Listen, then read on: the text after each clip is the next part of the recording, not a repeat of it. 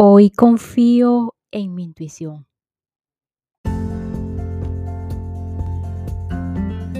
Les comparto que hace no mucho fue que descubrí que uno de los obstáculos, eh, principalmente o de los mayores obstáculos en mi proceso de paz interior, de sanación y felicidad, en esta experiencia humana, en el recordar quién soy verdaderamente, es la no confianza. Si no me equivoco, es el principal obstáculo para ese proceso de recordar quién soy. Definitivamente la falta de confianza en mí misma y es que cuando no confías en lo externo, ya sabemos para este momento que eso viene de lo interno. No es que no confío en los otros o Simplemente cuando decimos eh, no confío en el mundo, no confío en los otros, eh, hay muchos que, que dicen o que hemos dicho no confío ni en mi propia sombra, eh, pues es en nosotros que no confiamos tal cual. Y esta es la fórmula. No confío en lo externo, es que no confío o es igual a que no confío en mí. Y esto es eh, esto es solo mi percepción, sin duda totalmente errada de quién soy verdaderamente, más allá de la forma del personaje Carla Berríos. Y pues tuve que pasar o he tenido que pasar por un periodo de deshacimiento. Cuando entramos en el proceso de la sanación, de seleccionar qué es eso que estoy valorando, que no estoy valorando, que me está obstaculizando, de renuncia, sin duda alguna de renuncia, he tenido que renunciar. Y asimismo ir asentando cada uno de todas esas, de esos valores que he venido otorgando. Y más allá de luego del asentamiento, pues el proceso o el desarrollo eh, inclusive dentro del proceso entramos o tuve en este caso que estoy comentándoles mi experiencia, eh, un proceso de total inestabilidad. Sin duda, a lo mejor todos han pasado por esos procesos y créanme que cuando están allí, eh, si están en el proceso de sanación, en el proceso eh, de, de la paz interna o de ir hacia el camino de la paz interna y se encuentran en inestabilidad, pues no se sientan mal porque están en el camino o por lo menos eh, han avanzado una gran parte del camino para llegar al logro de la confianza. Es un aprendizaje total, sin duda, la confianza. Y ustedes se preguntarán, ¿cómo saber que ya estoy en la maestría de la confianza?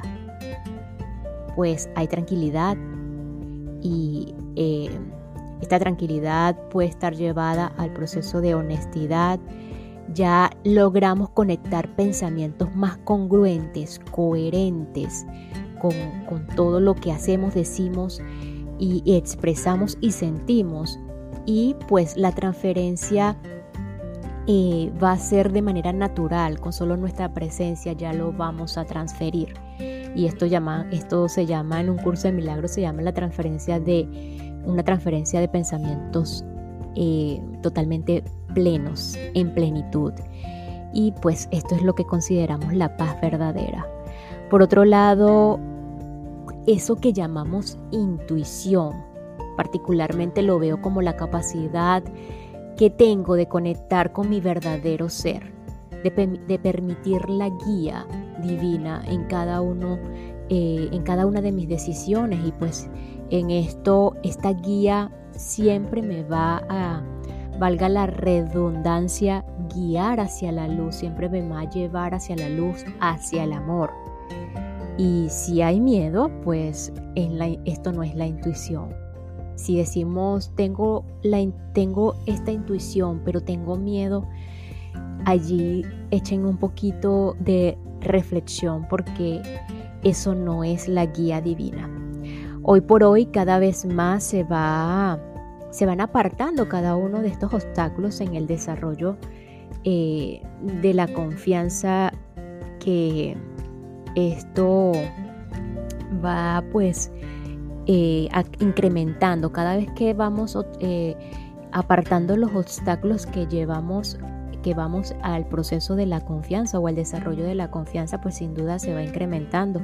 Confiar en mi intuición, eh, estar segura completamente de que aún soy como aquel que me creó, aquello que me creó, de que estoy protegida, segura, libre y a salvo, de que estoy siendo guiada constantemente hacia la luz, el amor, la paz y la felicidad. Y pues a la plenitud y si vamos más a lo profundo y espiritual, pues a la vida eterna. Y bueno, con esta introducción, no sé si muy profunda o no, simplemente un compartir, eh, continuamos ya en una nueva tierra del autor alemán Eckhart Tolle, ya finalizando el capítulo de las mil caras del ego, hoy específicamente lo que es el trabajo con o sin ego, cómo reconocer el trabajo con o sin ego, el ego de la enfermedad o el ego en la enfermedad, así como el ego colectivo. Vamos a, escuchar un poquito de cómo habla Eckhart del ego colectivo y la prueba incontra, incontrovertible de la inmortalidad. Entonces así finalizando este capítulo para ya dar paso al siguiente que es el número 5, el cuerpo del dolor.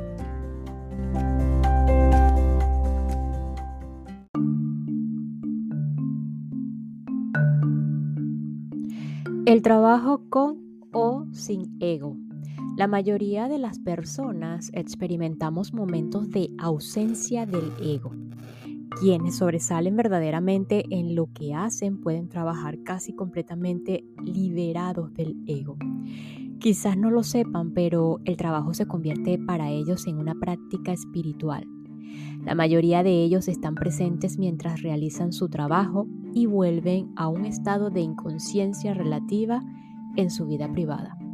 Eso significa que su presencia se limita transitoriamente a un aspecto de sus vidas. He conocido maestros, artistas, enfermeros, médicos, científicos, trabajadores sociales, meseros, dueños de empresa y vendedores que realizan su trabajo admirablemente sin buscar retribuciones egoístas y respondiendo plenamente a cualquier cosa que el momento les exija son uno con lo que hacen, uno con el ahora, uno con las personas a quienes sirven o con las actividades que realizan. La influencia que esas personas ejercen sobre los demás va mucho más allá de su función. Hacen que se empequeñezca el ego de todas las personas que entran en contacto con ella. Hasta quienes poseen egos pesados a veces aflojan bajan la guardia y dejan de representar sus personajes cuando se relacionan con esas personas. Nos no sorprende que quienes abandonen su ego mientras trabajan tienen un éxito extraordinario en lo que hacen. Todas las personas que trabajan en la unicidad contribuyen a construir la nueva tierra. También he conocido a muchas personas que son técnicamente buenas en lo que hacen, pero cuyo ego interfiere permanentemente en su trabajo. Solamente ponen una parte de su atención en lo que hacen, mientras que la otra parte está fija en sí misma. Su ego les exige reconocimiento personal y desperdician energía en resentimientos cuando no reciben suficiente y nunca nada les basta. Esa otra persona ha recibido más reconocimiento que yo, empiezan a preguntarse. O tienen su atención puesta en el dinero o el poder y su trabajo no es más que un medio para esa finalidad. El trabajo que se convierte solamente en un medio para alcanzar la finalidad no puede ser de alta calidad. Cuando surgen obstáculos o dificultades, cuando las cosas no marchan según lo previsto, cuando otras personas o circunstancias no ayudan o cooperan, en lugar de estar en unidad con la nueva situación y responder a las exigencias del momento presente, reaccionan contra la situación y por tanto se separan de ella hay un yo, entre comillas, que se siente personalmente ofendido y resentido y es enorme la cantidad de energía que se quema en protestas o enojos, la cual podría utilizarse para resolver la situación si el ego no la estuviera desperdiciando. Lo que es más, esta antienergía crea obstáculos nuevos y más oposición. Muchas personas son realmente su propio peor enemigo, Muchas personas, sin saberlo, sabotean su propio trabajo cuando retienen información o ayuda o tratan de obstaculizar a las demás personas para impedir que tengan más éxito o reciban más crédito que yo. La cooperación es ajena al ego, salvo cuando hay una motivación oculta. El ego no sabe que mientras más incluye a los demás, mejor fluyen las cosas y más fácilmente recibe todo lo que anhela. Cuando damos poca o ninguna ayuda a los demás o levantamos obstáculos en su camino, el universo a través de las personas y de las circunstancias nos priva de ayuda al habernos desconectado del todo. El sentimiento de carencia que se anida en las profundidades del ego le hace reaccionar frente al éxito de los demás como si ese éxito me lo hubieran arrebatado a mí. No sabe que resentir el éxito de los demás limita sus propias posibilidades. A fin de atraer el éxito es necesario acogerlo donde quiera que ocurra.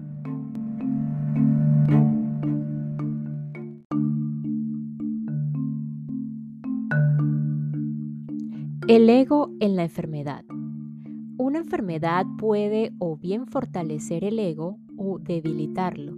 Si nos lamentamos, nos sentimos víctimas o resentimos la enfermedad. El ego se fortalece, también se fortalece cuando convertimos a la enfermedad en parte de nuestra identidad conceptual. Soy víctima de cierta enfermedad.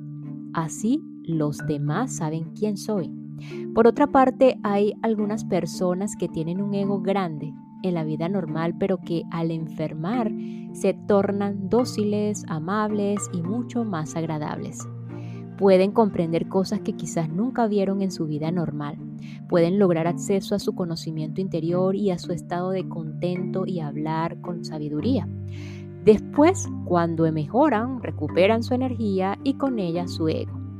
Cuando enfermamos, nuestro nivel de energía se reduce considerablemente y la inteligencia del organismo asume el control y utiliza la poca energía disponible para sanar el cuerpo, de tal manera que no queda mucha para la mente, es decir, para los pensamientos y las emociones egotistas.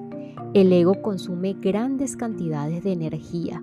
Sin embargo, en algunos casos el ego retiene la poca energía restante y la utiliza para sus propios fines.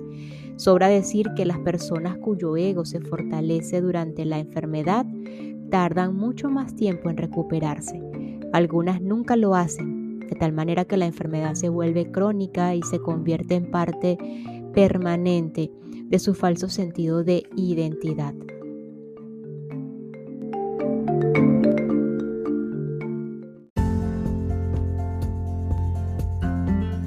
El ego colectivo cuán difícil es vivir con uno mismo. Una de las salidas que busca el ego para escapar de su insatisfacción es agrandando y fortaleciendo su sentido del ser mediante la identificación con un grupo, una nación, un partido político, una empresa, una institución, una secta, un club, una pandilla, un equipo de fútbol, etc. En algunos casos el ego personal parece disolverse por completo cuando la persona dedica toda su vida a trabajar desinteresadamente por el bien colectivo sin exigir retribuciones, reconocimiento o engrandecimiento personal. Qué alivio deshacerse de la horrible carga del yo personal.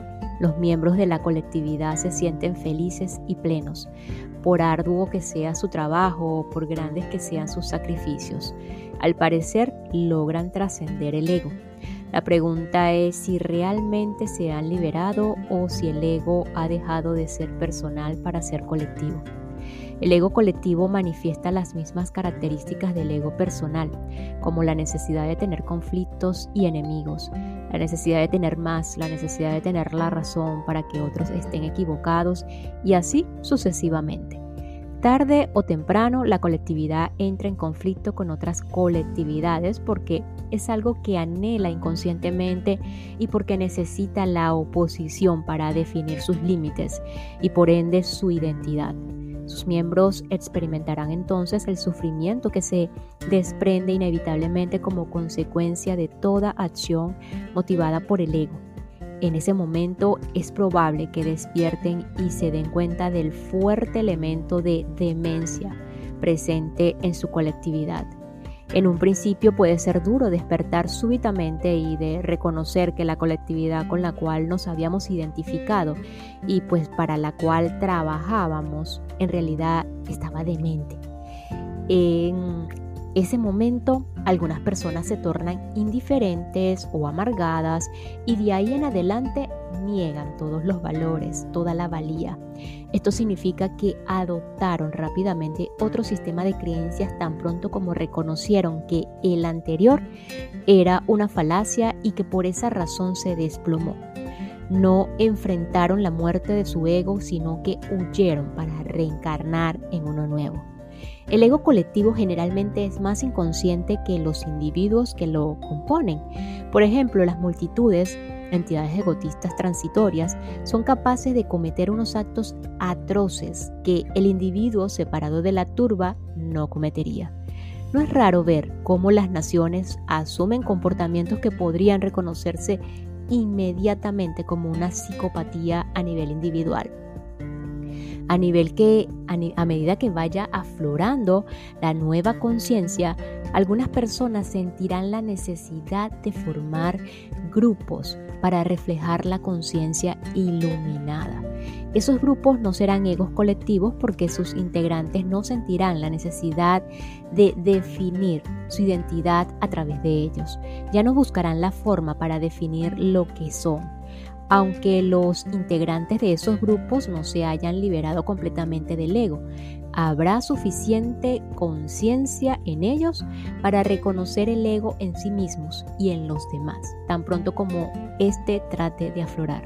Sin embargo, es preciso mantener un estado de alerta, porque el ego intentará asumir el control y entronizarse a como dé lugar uno de los principales propósitos de estos grupos, trátese de empresas iluminadas, organizaciones de caridad, escuelas o comunidades, será disolver el ego humano exponiéndolo a la luz de la conciencia. Las colectividades iluminadas desempeñarán una función importante en el surgimiento de la nueva conciencia. Así como las colectividades egotistas nos empujan hacia la inconsciencia y el sufrimiento, la colectividad iluminada podrá en este caso ser un manantial de conciencia destinado a acelerar el cambio planetario.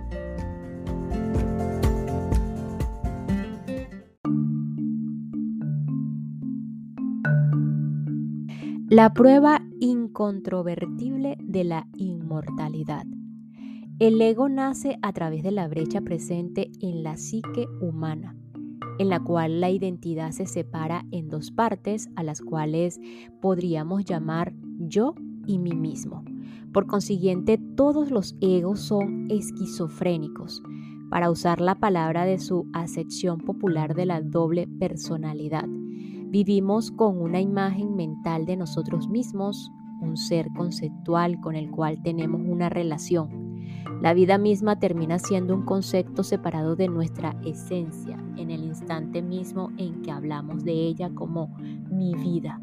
Tan pronto como decimos o pensamos en términos de mi vida y creemos en lo que decimos, en lugar de ver la expresión como una convención lingüística, habremos entrado en el ámbito de lo ilusorio. De existir mi vida, entre comillas, inmediatamente se desprende que yo y mi vida somos dos cosas distintas, de tal manera que también puedo perder mi vida, mi tesoro imaginario más preciado. La muerte se convierte en una realidad aparente y en una amenaza. Las palabras y los conceptos dividen la vida en segmentos separados, carentes de realidad en sí mismos. Podríamos incluso decir que la noción de mi vida es el delirio original de la separación de la fuente del ego o la fuente del ego. Y yo, si yo y la vida somos dos, si estoy separado de la vida, entonces estoy separado de todas las cosas, de todos los seres, de todas las personas. Pero ¿cómo podría estar separado de la vida? ¿Cuál yo podría existir separado de la vida, separado del ser? Es completamente imposible. Por consiguiente, mi vida no puede existir y no tengo una vida. Soy la vida, yo y la vida somos uno. No puede ser de otra manera. Entonces, ¿cómo podría perder mi vida? ¿Cómo podría perder algo que no poseo? ¿Cómo podría perder algo que soy o algo que yo soy? Es imposible.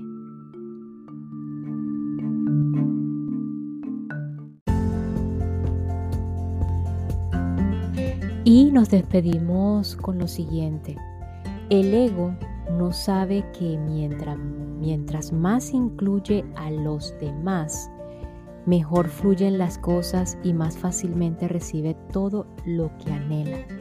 Cuando damos poca o ninguna ayuda a los demás o levantamos obstáculos en su camino, el universo, a través de las personas y las circunstancias, nos priva de ayuda al habernos desconectado del todo.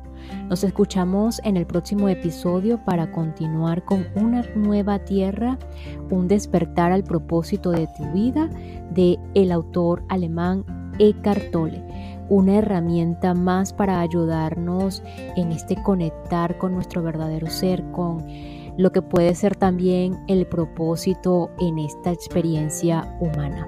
Gracias, gracias, gracias.